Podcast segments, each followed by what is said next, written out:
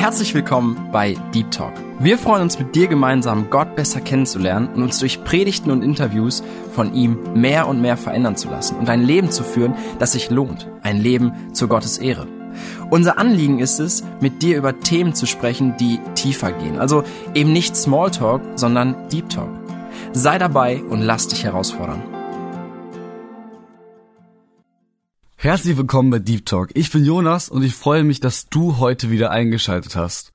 Heute habe ich dir eine Predigt bzw. einen Themenvortrag mitgebracht, der bei uns in der Gemeinde gehalten wurde. Und zwar von Michael Kotsch.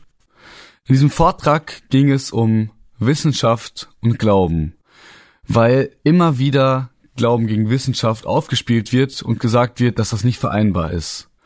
In diesem Vortrag ist Michael vor allem einfach auf die Evolution eingegangen und auch auf den Rest der Wissenschaft und wie sich das tatsächlich beziehungsweise eigentlich gar nicht mit dem Glauben widerspricht.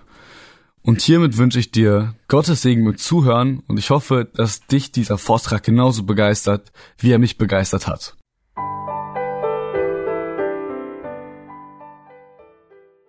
Ich möchte damit beginnen, indem ich einen Abschnitt aus dem Wort Gottes vorlese, und zwar aus dem Alten Testament, aus dem Buch der Sprüche.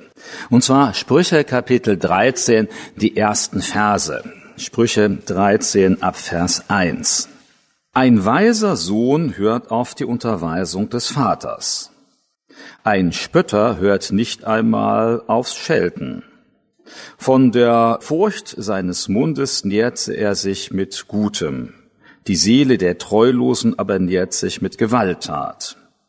Wer auf seinen Mund Acht gibt, behütet seine Seele.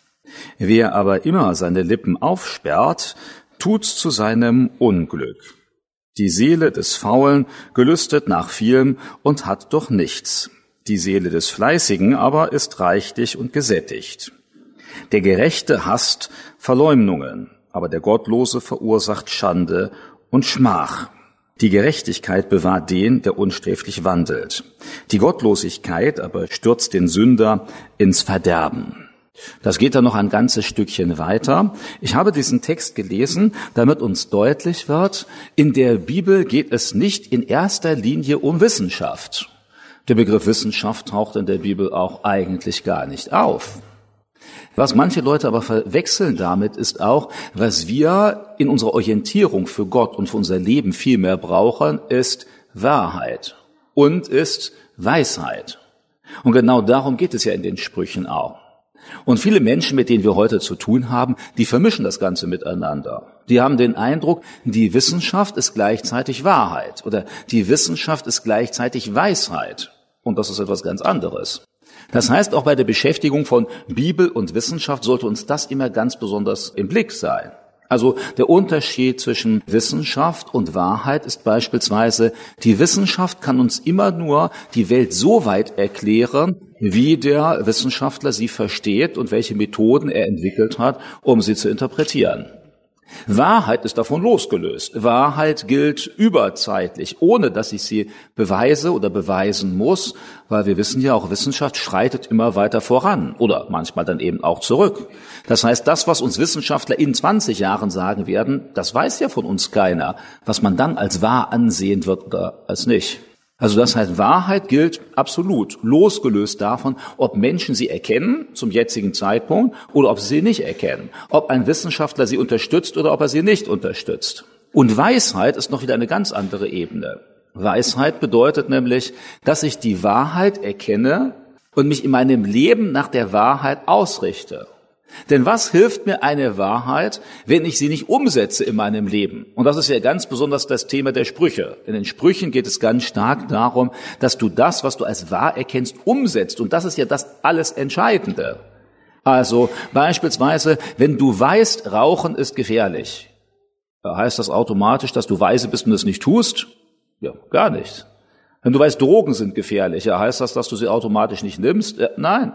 Viele Menschen oder in der Ehe, ja, du weißt genau, du sollst vergeben, aber du tust es nicht unbedingt. Dann weißt du die Wahrheit, du weißt, was richtig wäre, aber du tust es nicht.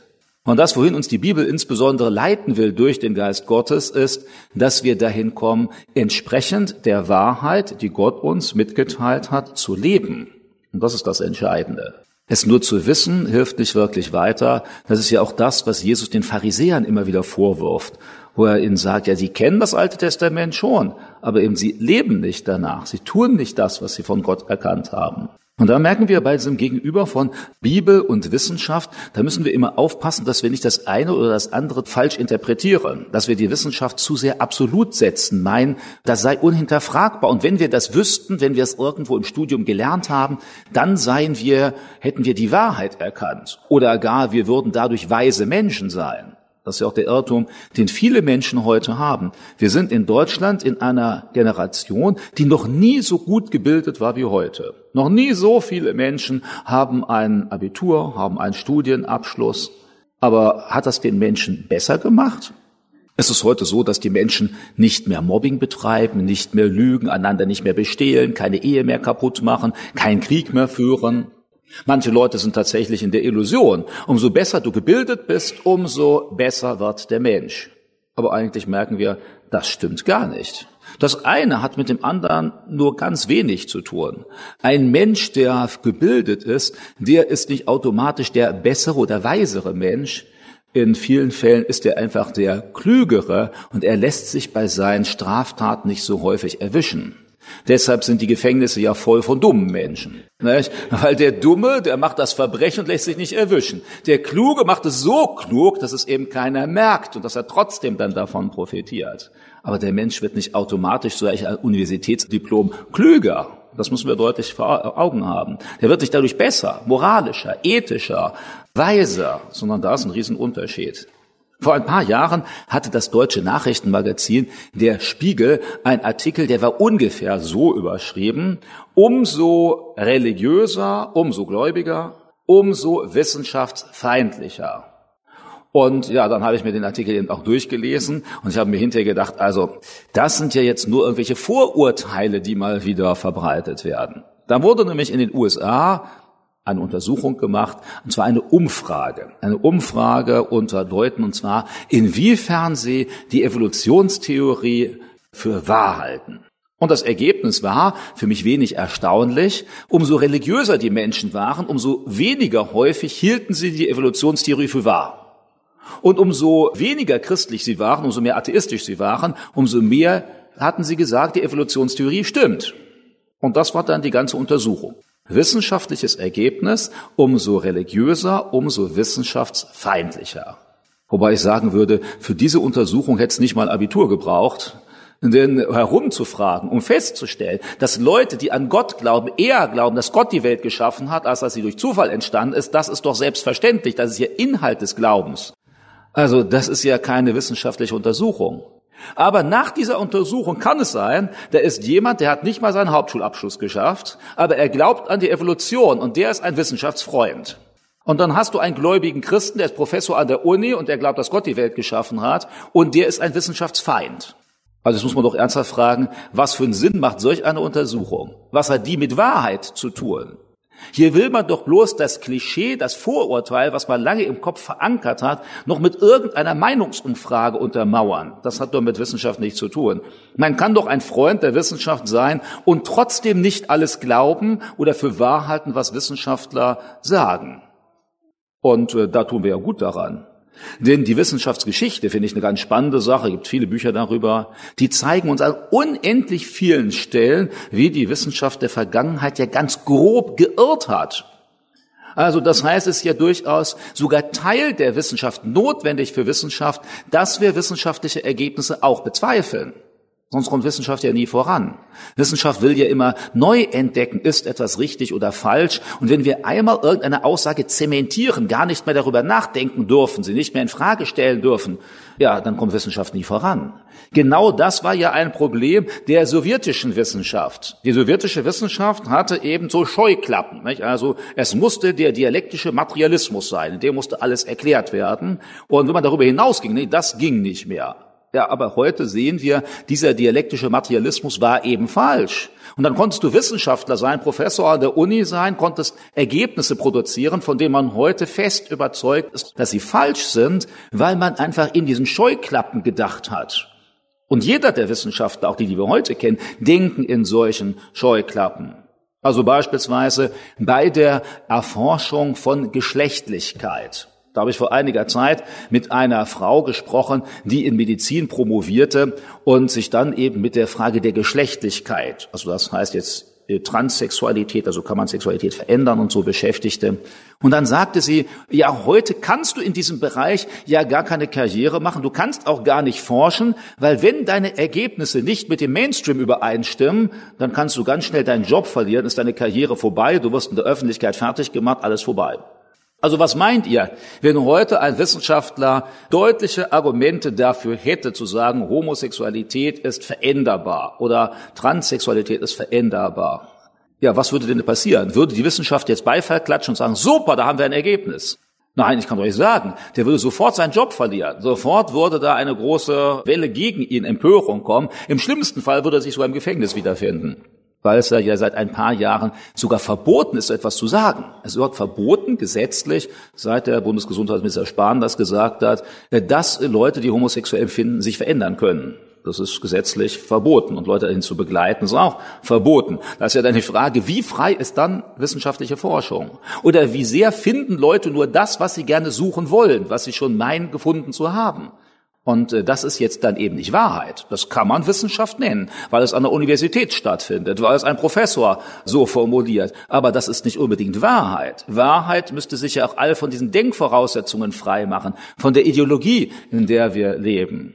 Hier sollten wir als Christen nicht dahin kommen, dass wir generell Wissenschaft äh, beargwöhnen, dass wir generell wissenschaftsfeindlich sind. Weil das ist Gott ja auch nicht. Denn die Wissenschaft, wenn sie sich nach den Prinzipien Gottes richtet, dann kann sie ja sehr viel Positives herausfinden, wie Gott die Welt geschaffen hat und wie sie funktioniert und wie wir sie heute auch für unseren Alltag anwenden können. Gerade am Anfang des Siegeszug der Naturwissenschaften im 18. und 19. Jahrhundert, da waren ja fast alle Wissenschaftler gläubige Christen. Und dann haben sie gesagt, wir können die Welt am besten erforschen, wenn wir davon ausgehen, dass sie von einem Gott geschaffen worden ist und dass sie deshalb auch nach gewissen festen Regeln verläuft. Denn überhaupt die Idee der Wissenschaft, dass wir Regeln, Naturgesetze in der Natur finden, macht ja nur dann Sinn, wenn wir davon ausgehen, dass es einen Gott gibt, der auch Regeln formuliert hat. Sonst könnte es ja auch sein, dass die ganze Natur chaotisch, unberechenbar funktioniert. Also wer will denn von vornherein sagen, dass es feste Regeln geben muss? Das ist ja gar nicht selbstverständlich. Die ersten der großen Naturwissenschaftler wie Leibniz oder Isaac Newton, die gingen dann fest davon aus, weil Gott in die Natur Gesetze und Ordnung hineingelegt hat, deshalb können wir sie auch mit Nachdenken und Forschen herausfinden. Und darauf baut ja Wissenschaft im Kern bis heute auf. Aber das bedeutet, wir erfinden das nicht, sondern wir finden nur das wieder, was Gott in die Natur hineingelegt hat. Und in dem Sinne kann es uns sogar helfen, von einem Gott auszugehen und von der Bibel auszugehen, als wenn wir das von vornherein leugnen. Und ja, weil ja Wissenschaft nicht gegen Gott gestellt ist prinzipiell, sollten wir allgemein darüber freuen. Und wir nutzen das ja auch. Also wir haben hier elektrische Lampen, wir haben ein Verstärkersystem, die meisten sind wahrscheinlich heute per Auto unterwegs gewesen, haben vielleicht heute Morgen noch ihr Frühstücksei gekocht und wir merken, wir haben ganz viele technische Geräte in unserem Umfeld, die wir ja der wissenschaftlichen Forschung verdanken. Also das ist ja gut. Oder vorhin haben wir von Leuten gesprochen, die krank sind. Und die gehen ins Krankenhaus und lassen sich untersuchen und werden heute viel besser behandelt als vor 100 Jahren. Und wir können froh darüber sein. Wissenschaft bringt uns da voran, hilft uns in unserem Alltagsleben. Allerdings, wir sollten dann eben die Wissenschaft nicht verwechseln mit Wahrheit. Weil wir wissen, dass Wissenschaft manchmal auch Dinge formuliert, die sich hinterher absolut als unwahr herausstellen. Also beispielsweise gab es da in den 70er Jahren ein ganz neu entwickeltes Medikament gegen Schmerzen und das nannte sich Contagan. Die Leute waren begeistert davon. Das haben Wissenschaftler erfunden, haben gesagt, es ist viel besser als alle Schmerzmedikamente bisher. Und dann merkte man plötzlich, eine Frau, die das nimmt, bekommt behinderte Kinder, andere bekommt behinderte Kinder. Und hinterher merkte man, dieses Schmerzmedikament löst bei Kindern, also bei, wenn die Frauen schwanger sind, Behinderungen aus. Das war ein Riesenskandal. Es gab dann zigtausende Kinder, die schwer behindert waren durch die Einnahme dieses Medikaments. Oder vielleicht erinnern sich einige daran, dass man dann meinte, so in den 70er, 80er Jahren, es gäbe so ganz tolle neue Baustoffe, wissenschaftlich entwickelt, nämlich mit Asbest. Und man dachte, super, das hält viel besser der Beton mit dem Asbest und es brennt nicht einmal. Und dann wurden Massen an Häusern, die modern waren, weil man war auf der Stufe der Zeit und was bist du so dumm, dass du noch nicht verstehst, wie toll Asbest ist. Dann baute man Asbest überall ein bis man dann plötzlich merkte, dass sich aus dem Asbest so kleine Fasern lösen, dass Menschen das einatmen und dass ganz viele Menschen dann dadurch Lungenkrebs bekommen. Ja, und heute gilt ein Haus, was mit Asbest ausgekleidet ist, als Sondermüll, als da muss man ganz groß aufpassen, Vorsicht hier. Ja, aber das war Wissenschaft der Vergangenheit. Und man hat das gefeiert und man hat gesagt, das ist super und das ist viel besser als alles, was vorher gewesen ist. Oder auch in den 50er, 60er Jahren meinten dann Wissenschaftler, Flussläufe, man müsste sie jetzt neu nach wissenschaftlichen Erkenntnissen gestalten, also die Flussbetten mit Betonwänden versehen, weil dann kann der Fluss viel besser fließen, der überschwemmt nicht mehr so viel. Und dann 20 Jahre später merkte man, alle Flussläufe, die man betoniert hatte, die hatten viel häufiger Überschwemmungen, weil die Flussgeschwindigkeit viel schneller war, weil es sich nicht verteilen konnte auf Überschwemmungsgebieten. Und heute werden viele dieser Betonwände wieder weggerissen, weil man plötzlich einer anderen Auffassung ist. Und wer von uns genau weiß, was man in 20 Jahren sagt? Vielleicht sagt man in 20 Jahren ja doch wieder Betonwände oder, oder doch wieder Asbest oder was weiß ich. Das weiß ja keiner von uns. Und jetzt sollten wir sehen, Wissenschaft ist durchaus gut, aber Wissenschaft produziert uns nicht nur Wahrheit, sondern eben auch Irrtum oder Meinungen oder Ideologie. Und wenn wir das mit der Bibel vergleichen, dann müssen wir ja sehen, wir sollten eine Wahrheit, die Gott uns mitteilt, nicht messen an einer zeitbedingten, irrtumsfähigen Wissenschaft. Wissenschaft ist gut, aber Wissenschaft ist nicht irrtumsfrei. Wissenschaft hängt von irrtumsfähigen Menschen ab, von einer Welt, die mit Irrtümern befangen ist. Und von der Bibel gehen wir davon aus, dass uns da Gott etwas mitteilt, wie er ist und äh, wie es äh, ein gelingendes Leben gibt und wie das Leben nach dem Tod aussieht und wie wir eine Seele haben. Und es gibt viele Menschen heute, die vertrauen eben der Wissenschaft, sie glauben an die Wissenschaft. Das hat sich so entwickelt im 19. Jahrhundert, als die Wissenschaft immer mehr Dinge entwickelt hat, die uns weiterhelfen. Die Dampfmaschine, das war damals so die große Sache, die man gehabt hatte. Und dann natürlich eben mit Kohle und Chemie und Medizin und all solche Sachen, die man dann entwickelt hat. Und das war ja auch gut. Und dann waren die Leute so überzeugt von der Wissenschaft, dass sie dann meinten, ja, in der Bibel gibt es ja nur Vermutungen. Die Bibel ist ja nicht so genau. Und äh, die Wissenschaft, die bringt uns dann die Zukunft. Und daraus, aus dieser Wissenschaftsgläubigkeit, entstand dann der Sozialismus und Kommunismus. Denn der meinte, wir brauchen Gott jetzt gar nicht. Nur alleine mit unserer Kraft und mit unserem Denken können wir die Welt verbessern und den Menschen verbessern. Und dann haben wir eine glückliche Gesellschaft auf der Erde. Wir wissen, das Ganze hat rund 100 Jahre, dieses Experiment gehalten, in der Sowjetunion 70 Jahre, aber in anderen, anderen Ländern noch länger. Und am Ende ist es gescheitert, das Experiment. Weil eben diese Idee, dass allein mit Kraft des Denkens und der Wissenschaft wir den besseren Menschen oder die bessere Welt schaffen können, funktioniert eben nicht. Ja, weil es Wahrheit ausklammert und weil es Weisheit ausklammert, von der die Bibel uns berichtet. Wissenschaft ist nicht schlecht, aber Wissenschaft kann uns keine letztendgültigen Wahrheiten über die Dinge geben, die wirklich im Leben von Bedeutung sind. Sie kann auch nie genau sagen, ob diese Sache, die wir heute als wahr ansehen, auch übermorgen noch als wahr angesehen wird. Hier eine kleine Bemerkung für Leute, die da noch etwas tiefer einsteigen wollen. Es gibt in der Wissenschaft einen Bereich, der nennt sich Wissenschaftstheorie. Also das heißt, wie Wissenschaft eigentlich funktioniert. Und von den meisten Wissenschaftlern, die sich damit auseinandersetzen, heute vertretene Theorie ist der sogenannte kritische Rationalismus. Der kritische Rationalismus sagt, dass Wissenschaft eigentlich nie etwas verifizieren, sondern immer nur falsifizieren kann. Zu Deutsch heißt das, Wissenschaft kann nie beweisen, dass etwas wirklich wahr ist, sondern Wissenschaft ist nur gut darin, zu beweisen, dass etwas nicht wahr ist. Und wenn wir eine These aufstellen und trotz allem Bemühen nicht beweisen können, dass sie nicht wahr ist, gehen wir erstmal davon aus, dass sie wahr ist.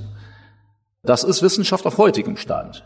Die Idee, Wissenschaft könnte uns absolut sichere Wahrheiten geben, das kommt aus dem 19. Jahrhundert. Das ist 100 Jahre alt.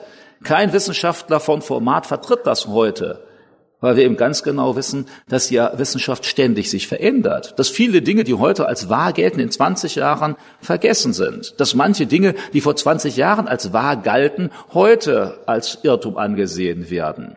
Beispielsweise vor 20 Jahren in der Medizin ging man davon aus, dass die meisten Magengeschwüre seien aus psychosomatischem Grund, also Stress und so etwas, falsche Ernährung.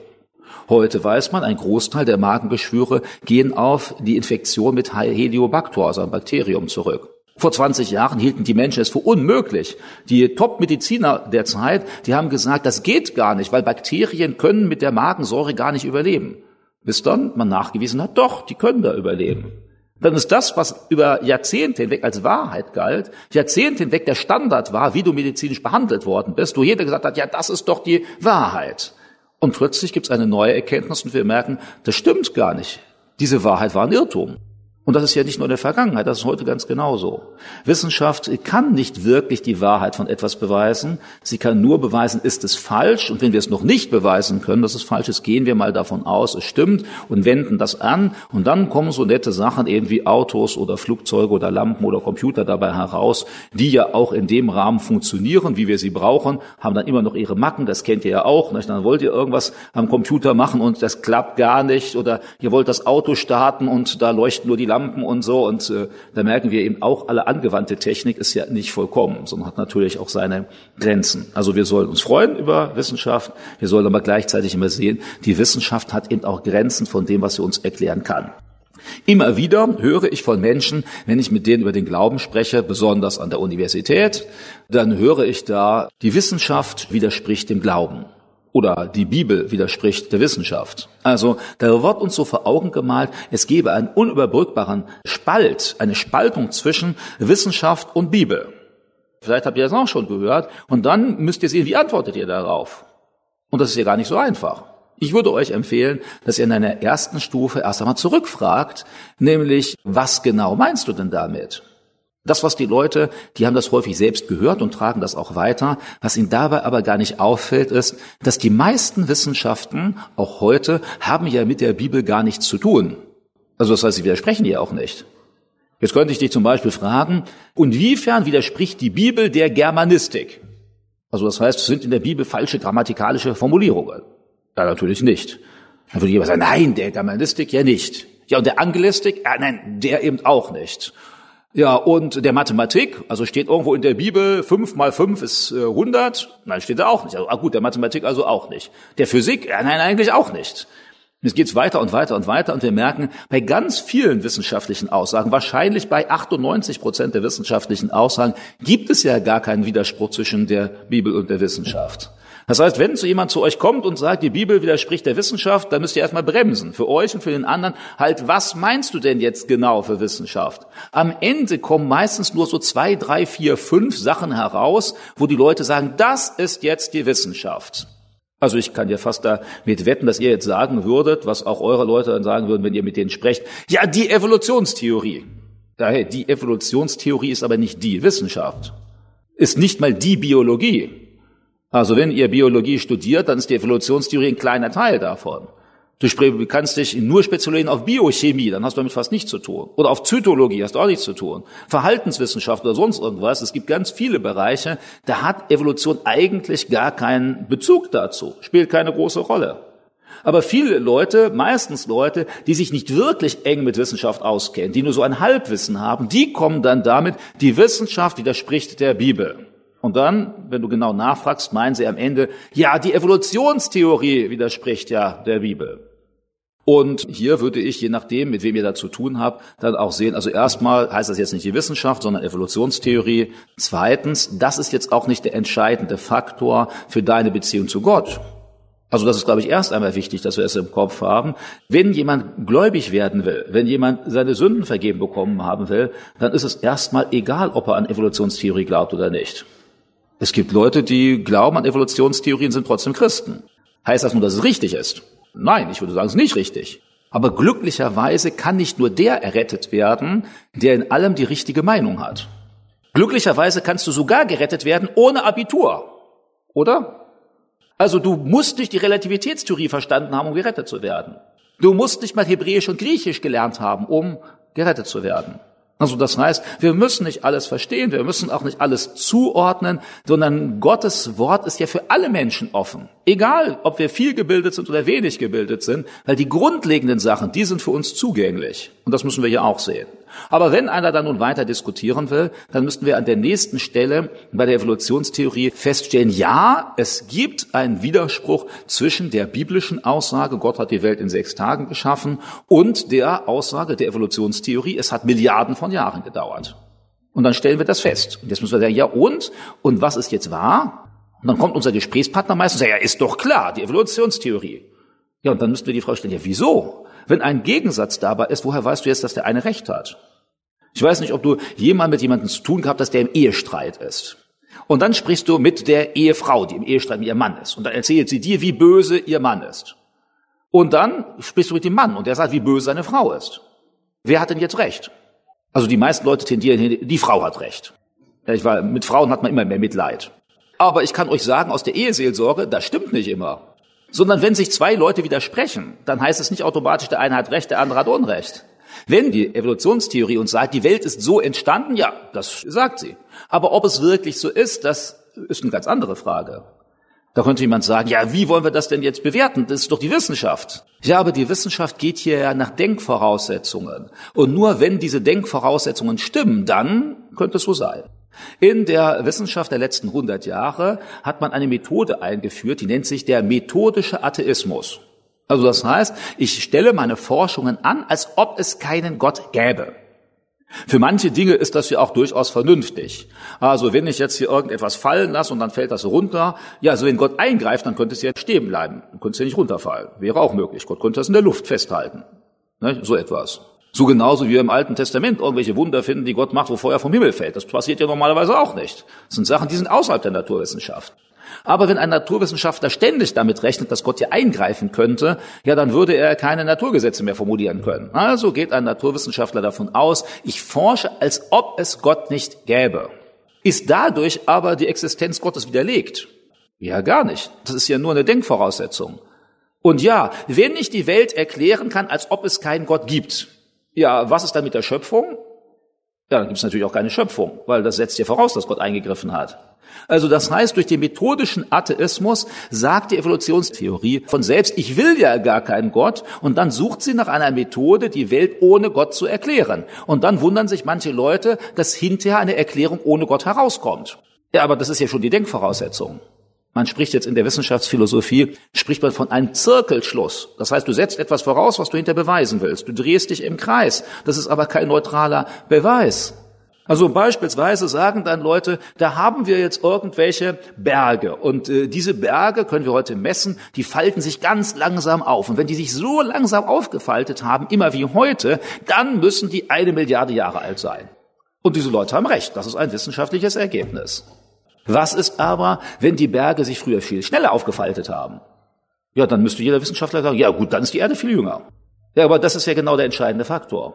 Der entscheidende Faktor ist, wir können etwas untersuchen unter dem Gedanken, als ob es keinen Gott gäbe, und dann kommen wir zu Ergebnissen, die sind logisch und stimmig. Aber ich kann jetzt auch versuchen, die Welt zu erklären, dass es einen Gott gibt, und plötzlich komme ich zu ganz anderen Ergebnissen. Nehmen wir doch mal an, du hast da jetzt einen Wissenschaftler und du gehst mit dem ins Paradies, also da, wo Gott die Welt geschaffen hat. Und dann stellst du ihm den Adam vor. Und dann sagst du, hier Wissenschaftler, was denkst du, wie alt ist Adam? Ja, und dann würde er sagen, naja, also schon erwachsen, nicht? Und hier schon einen ordentlichen Bart hat er vielleicht und so. Also vielleicht 35 Jahre.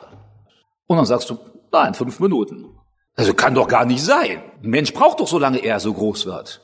Ja, genau. Er braucht so lange, wenn er auf natürliche Art und Weise geboren wird und wächst. Oder dann zeigst du ihnen einen Baum im Garten Eden. Sagst ja, was denkst du, wie lange? Boah, 200 Jahre. So lange braucht ein Baum, nicht? Jedes Jahr so ein kleines bisschen mehr. Dann sagst du auch fünf Minuten. Also, bist du verrückt? Das geht ja gar nicht.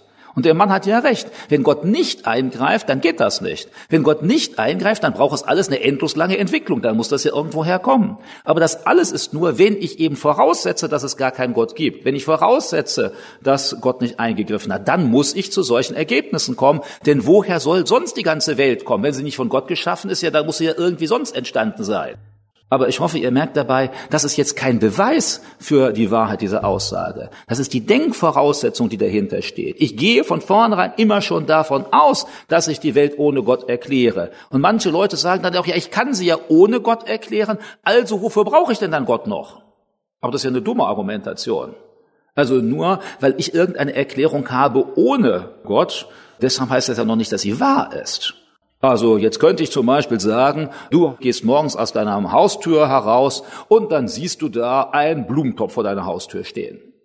Jetzt könnte ich ja sagen, ja, den haben in der Nacht die Außerirdischen vorbeigebracht mit einem UFO, deshalb keine Spuren hinterlassen. Erklärt das alles? Ja, erklärt alles. Du siehst keine Spuren, keiner hat sich gemeldet. Heißt das, dass sie jetzt wahr ist, diese Erklärung? Ja, natürlich nicht. Diese Erklärung ist sogar höchstwahrscheinlich zu 99,999 und so weiter Prozent falsch. Und deshalb, wenn du die Welt ohne Gott erklären kannst, heißt das nicht, dass es wahr ist, auch wenn es möglich ist, das so zu erklären. Sondern dann müsstest du jetzt eine Filmaufnahme haben, wie ist denn die Welt entstanden? Und die haben wir ja nicht. Es war ja keiner dabei. Weder bei der Schöpfung noch bei der Evolution. Ich meine, auch der Adam kam ja erst am sechsten Tag, nicht? also erst nachdem schon alles fertig war. Und dann sagt ihm Gott, ich habe es so gemacht. Und deshalb, die Ergebnisse der Wissenschaft sind interessant, auch der Evolution. Aber sie gehen immer schon von vornherein davon aus, dass die Welt ohne Gott entstanden ist. Und das tun wir als Christen nicht, aus gutem Grund.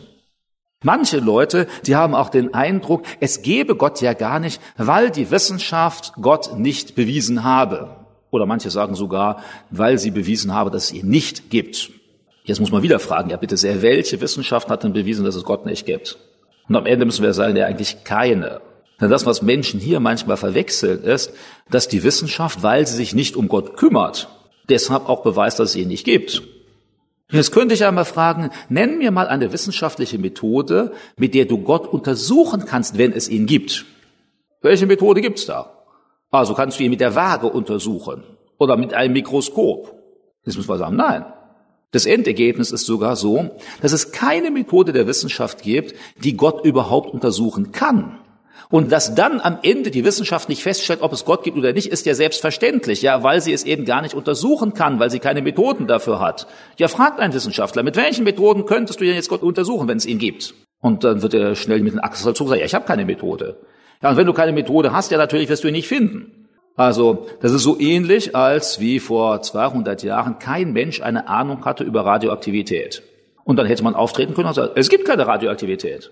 Weil wir haben keinen Mechanismus, das messen zu können. Ja, erst die Madame Curie, die Frau Curie, so etwa vor 100 Jahren in Frankreich, die war die erste, die dann Radioaktivität messen konnte, sichtbar machen konnte. Jetzt können wir die Frage stellen, aha, also wenn es keine Methode gibt, die Radioaktivität messen kann, dann gibt es keine Radioaktivität. Ist das logisch? Ja, natürlich nicht. Wir alle wissen, natürlich gab es seit eh und je Radioaktivität, man hatte eben nur keine Methode, das zu messen. Oder ihr wisst vielleicht, dass man seit nicht mal 100 Jahren Atome feststellen kann. Vorher hatte man keine technischen Möglichkeiten, Atome festzustellen. Heißt das nun, dass es nie Atome gegeben hat, weil man sie nicht feststellen konnte? Ja, natürlich nicht. Und jetzt merkt ihr, wie unlogisch das ist zu sagen, es gibt Gott nicht, weil wir keine Methode haben, ihn zu untersuchen. Ja, das ist ja lächerlich.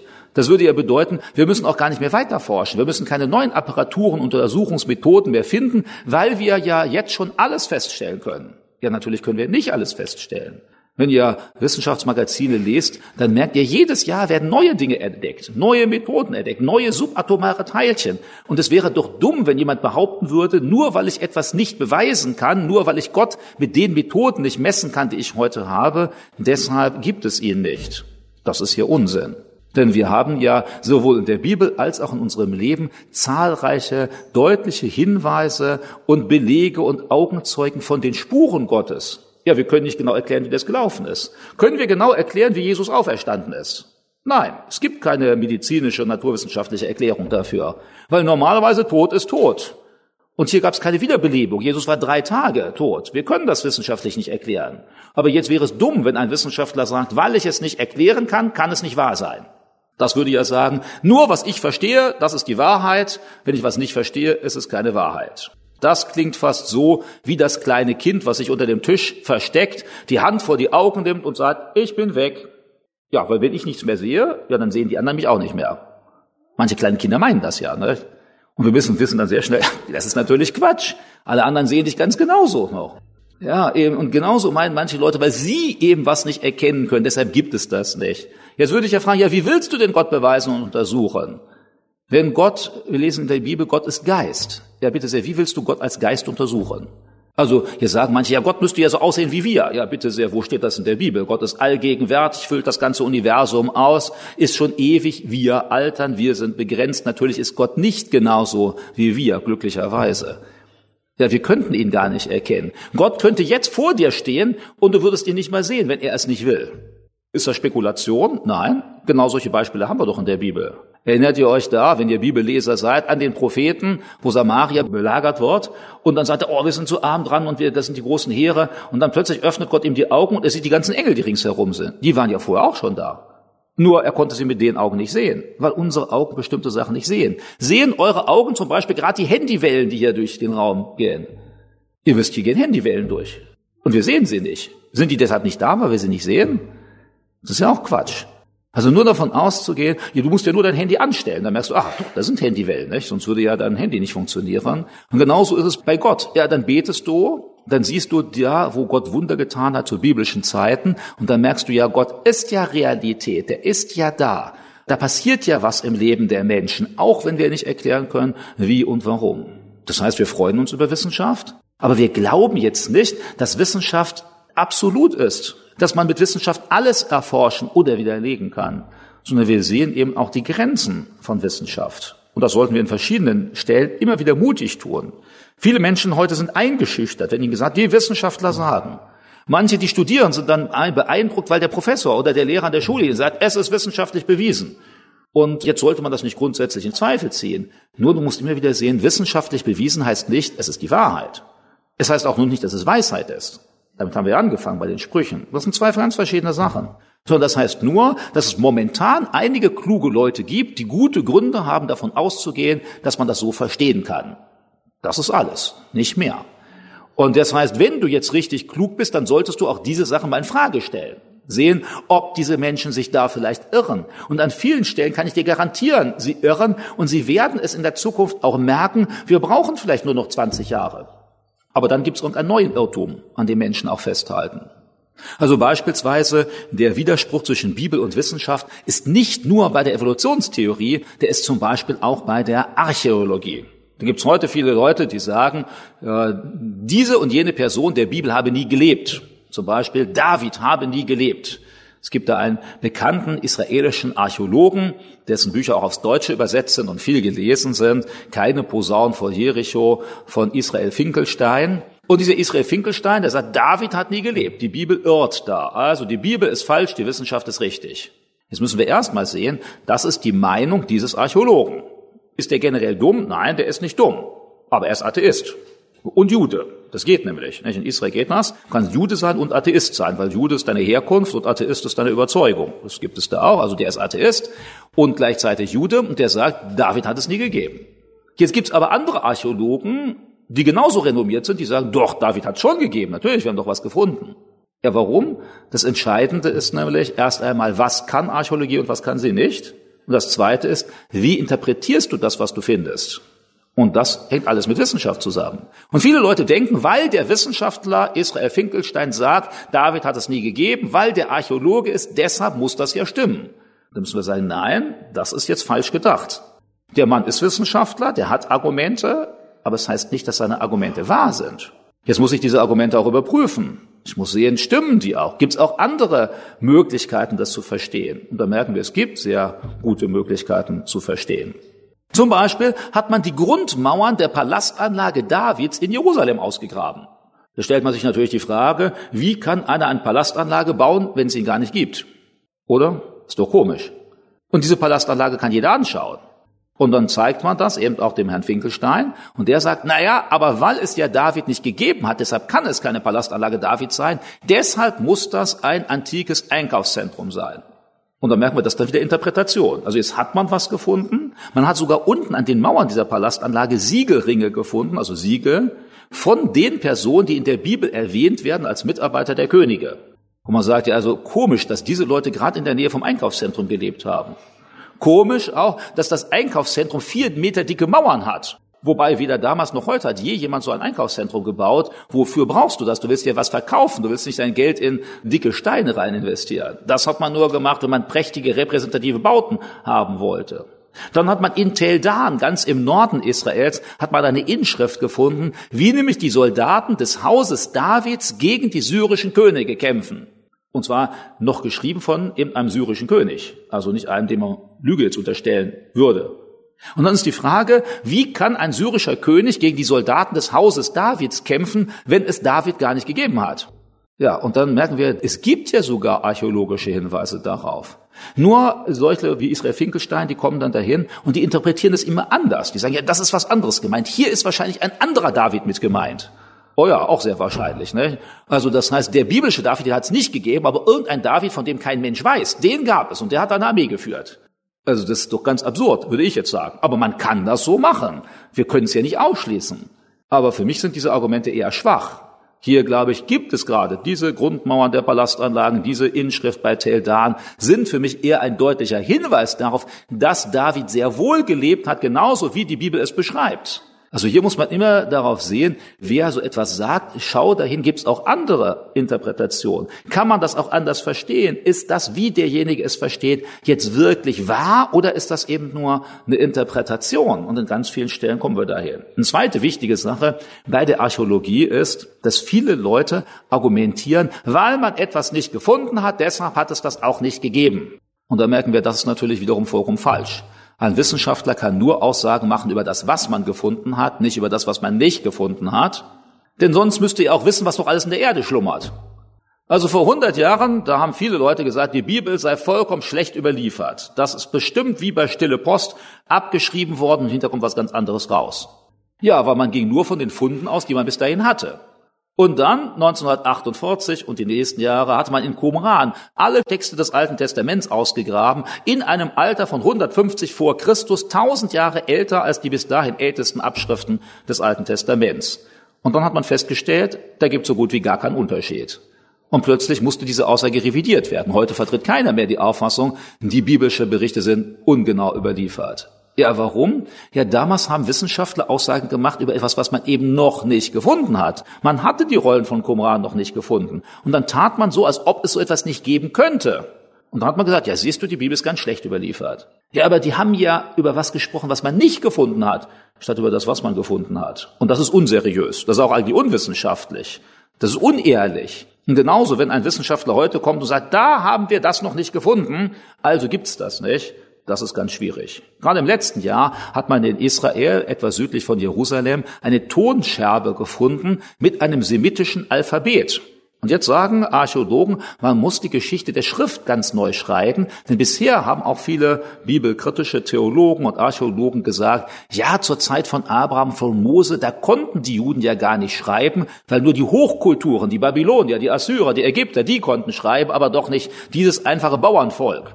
Und jetzt hat man so ein Alphabet, und zwar ein ganz eigenständiges Alphabet gefunden, gar nicht eines, was von den Ägyptern oder Babyloniern kommt, und zwar ein sozusagen ur-israelisches Alphabet, etwa von der Zeit 1200, 1400 vor Christus, also genau in dieser Zeit, wo ja die fünf Bücher Mose geschrieben worden sind.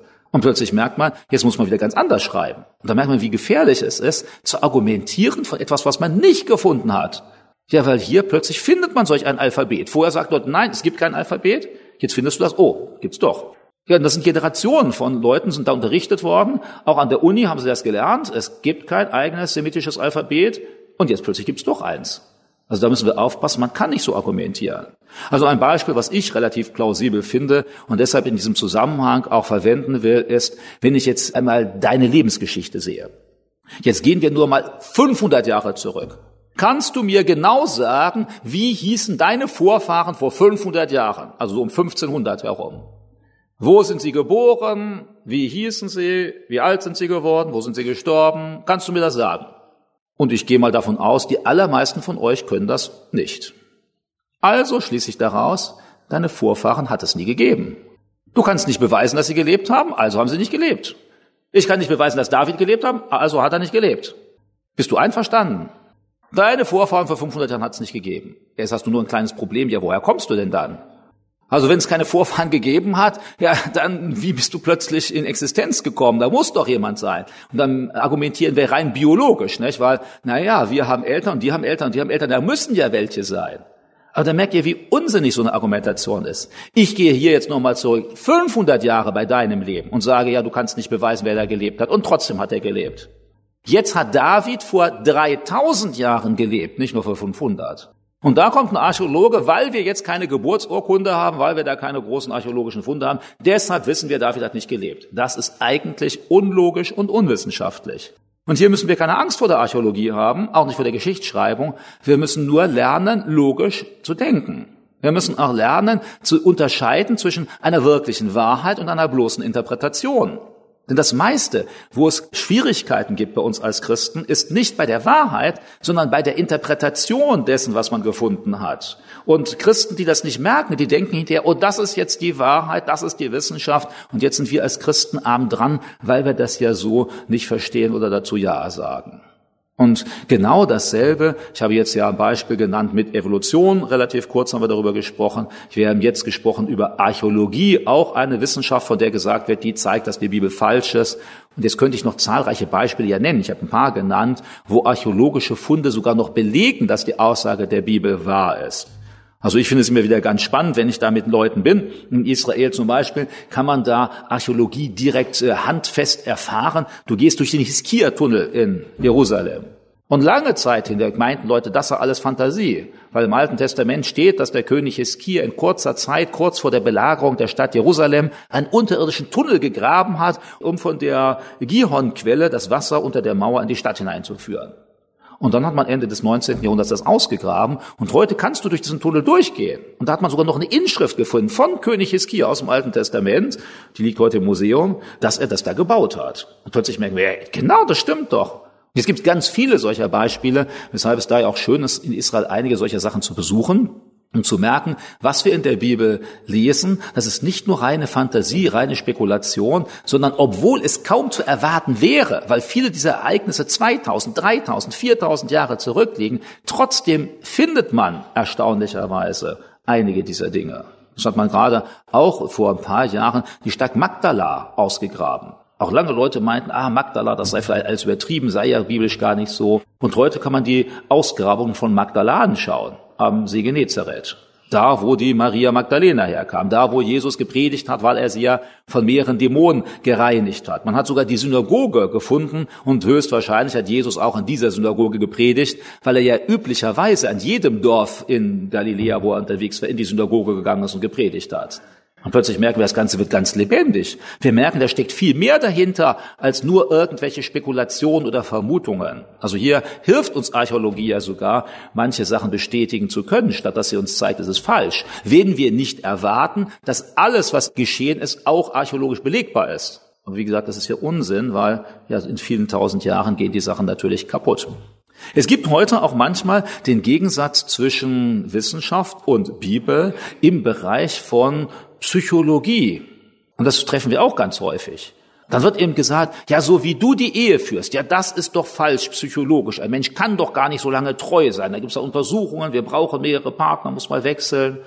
Oder dann wird gesagt, ja, so strenger zu den Kindern ist gar nicht gut. Du musst in der Familie ein Kinderparlament haben. Also das heißt, gemeinsam diskutieren und zusammen bestimmt ihr dann. Ja, und wenn du fünf Kinder hast, dann kannst du dich beerdigen als Eltern, dann bestimmen die Kinder. Nicht? Äh, dann sagst du heute, heute Nachmittag gibt's kein Eis und die Kinder stimmen ab, wie alle fünf, doch, es gibt Eis, überstimmt. Ja, oder Taschengelderhöhung, frag mal die Kinder, die stimmen auch bestimmt alle gemeinsam ab, nicht? Und dann Taschengelderhöhung, jeder 100 Euro, und dann sagst du als Vater nein, ja, überstimmt. Ne? Und dann merken wir, ist das jetzt wahr? Ist das richtig? Ist das gut? Haben Kinder wirklich dann immer recht oder so? Musst du wirklich ab und zu den Ehepartner tauschen, weil du sonst unglücklich wirst? Psychologen sagen uns das. Oder Psychologen sagen auch, wenn du morgens aufwachst und du hast den Gedanken, dass du eigentlich ein anderes Geschlecht hast, wenn ich heute Morgen aufgestanden wäre und gedacht habe, eigentlich bin ich eine Frau, dann wird heute gesagt, das ist verpflichtend, dann muss ein Therapeut mich darin unterstützen. Das nennt man affirmative Therapie. Und zwar, der darf nicht sagen, ich bin falsch, weil dann greift er mich ja an. Was ich fühle, jetzt könnte man ja sagen, jetzt untersuchen wir mal, machen wir einen Gentest. Och, Mann, ne, Aussehen, auch Mann. Aber das spielt alles keine Rolle. Wenn ich den Eindruck habe, ich bin eine Frau und ich fühle das so, dann muss der Therapeut heute, und das ist eben letzter Stand der Wissenschaft, der muss das unterstützen. Der muss mir eine Therapie geben. Erstmal gibt es eine Psychotherapie, dass ich mich an den Gedanken gewöhne und immer mehr denke, ja, ich bin eine Frau, ich bin eine Frau. Dann nehme ich Hormone und Chemie dafür, dass mein Körper, meine, meine männlichen Hormone unterdrückt werden. Und dann werde ich umoperiert, damit ich äußerlich auch so aussehe. Und da ist gesagt, das ist der letzte Stand der Wahrheit. Aber jetzt sage ist das so? Ja, es gibt zwischenzeitlich Leute, die haben das schon vor zehn Jahren durchexerziert und die sagen heute, das stimmt gar nicht, ich habe mich damals geirrt. Oh, warum hat jetzt niemand vor zehn Jahren das gesagt? Ja, weil das durftest du nicht.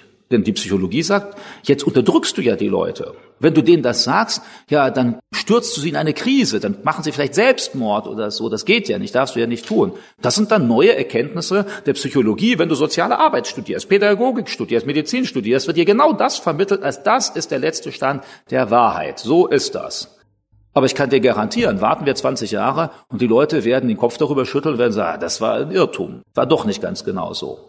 Ja, warum? Weil das am Ende nicht eine neutrale, 100% feststellbare Wahrheit ist, sondern eine Idee, die man einmal verfolgt hat. Und jetzt sucht man nur noch nach Argumenten, die diese Idee unterstützt. Und Gründe, die das widerlegt, sucht man nicht mehr, darfst du sogar gar nicht suchen, sonst wirst du schon als homophob, transphob oder sonst irgendetwas, also als krank eingeordnet. Also ich habe das selbst erlebt, weil ich da auch Gespräche gehabt habe mit Politikern, mit Journalisten genau darüber. Und dann kommt genau das. Dann sage ich, in medizinische Studien sagen doch so und so. Und dann sage ich, nein, das ist Pseudomedizin. Das geht nicht. Warum? Weil das Ergebnis ist nicht das, was man gerne hören will.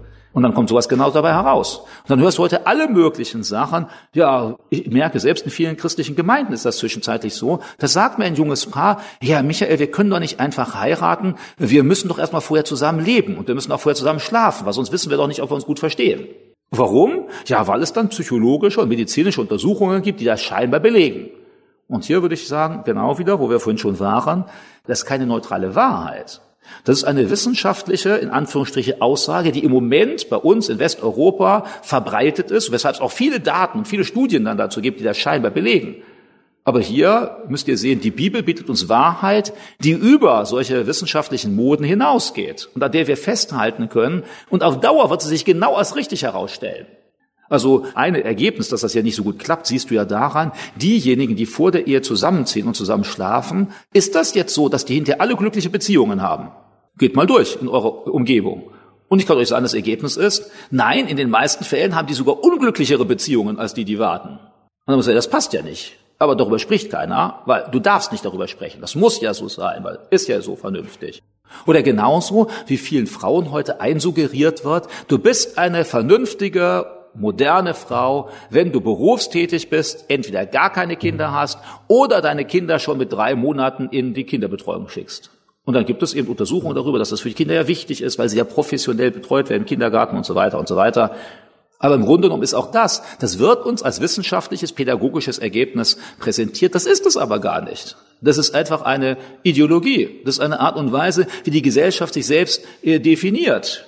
Und so werden Frauen und Männern auch bestimmte Verhaltens- und Rollenmuster durch die Medien, durch die Erziehung, durch das Studium vermittelt. Und manche meinen, das sei jetzt wahr, weil der Professor das sagt oder der Journalist oder der Politiker. Aber hier müssen wir unterscheiden. Halt, halt. Das ist nicht Wahrheit.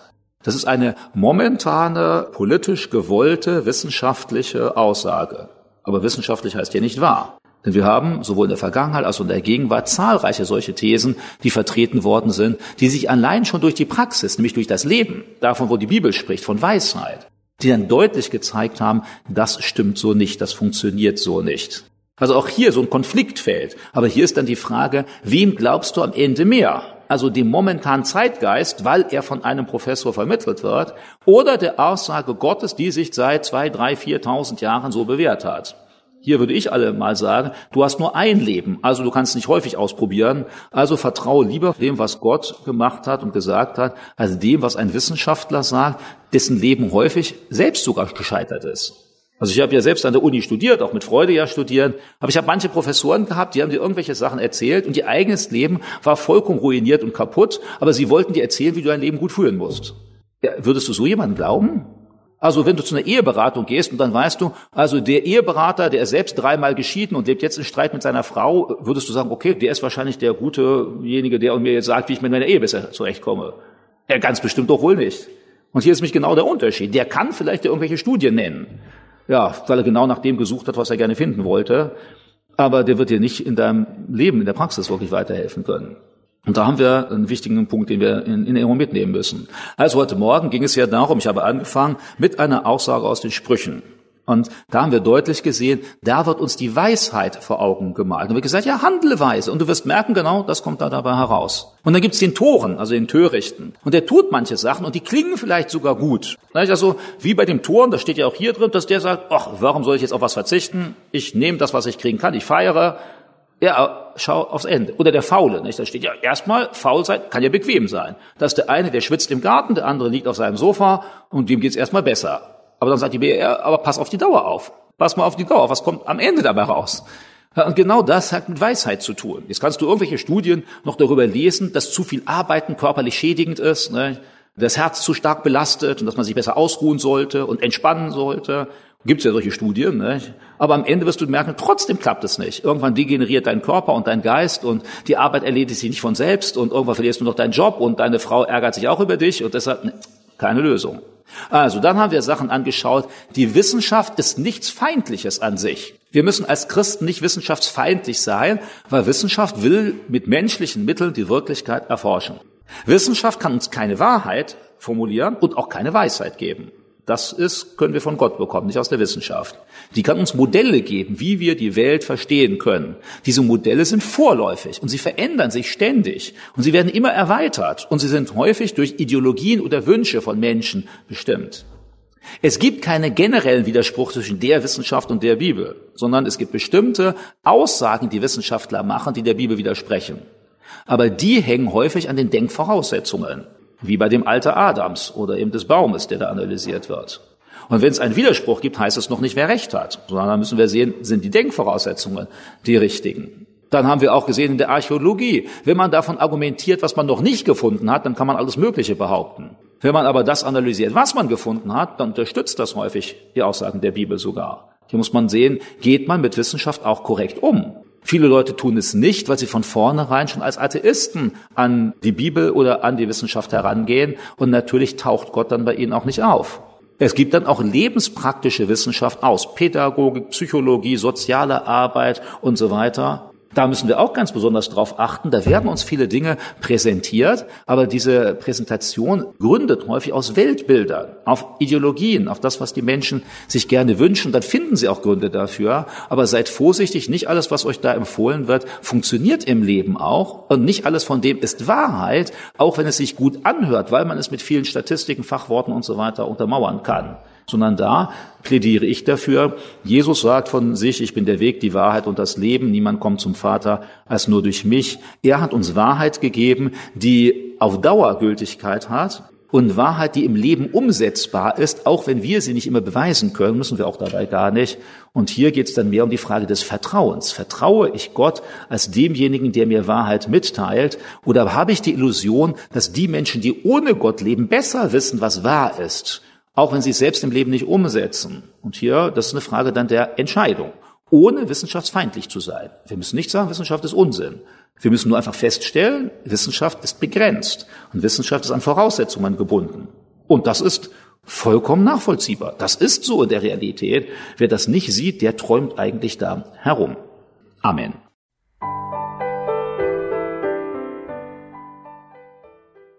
Ja, das war's auch schon mit dem Vortrag. Ich hoffe, du fandst diesen Vortrag auch so gut wie ich. Ich fand es einfach extrem spannend, wie Michael argumentiert hat und die einzelnen Beispiele genannt hat. Und ich hoffe, dass dieser Vortrag auch dein Leben verändert und vor allem auch die Sicht auf die Wissenschaft und die Wissenschaft in Bezug auf den Glauben. Und damit wünsche ich dir weiter Gottes Segen und hoffe, dass dieser Vortrag die gewünschte Aufklärung gebracht hat. Bis zum nächsten Mal.